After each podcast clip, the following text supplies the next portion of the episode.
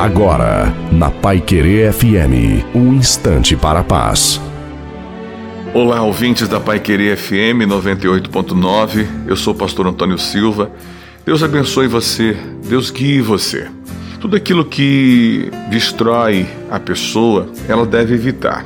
Aquilo que desconstrói ela também, ela deve evitar. Aquilo que fere ela, ela deve evitar. E como ela vai evitar? Quando ela cai em si, ela descobre aquilo que está destruindo, aquilo que está envergonhando, aquilo que está tirando ela do eixo.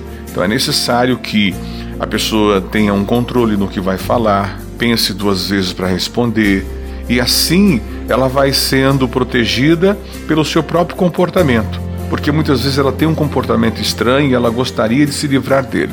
É só ele identificar onde ele está sendo vencido, onde ele está sendo envergonhado, que é a parte fraca dele, e trabalhar, proteger.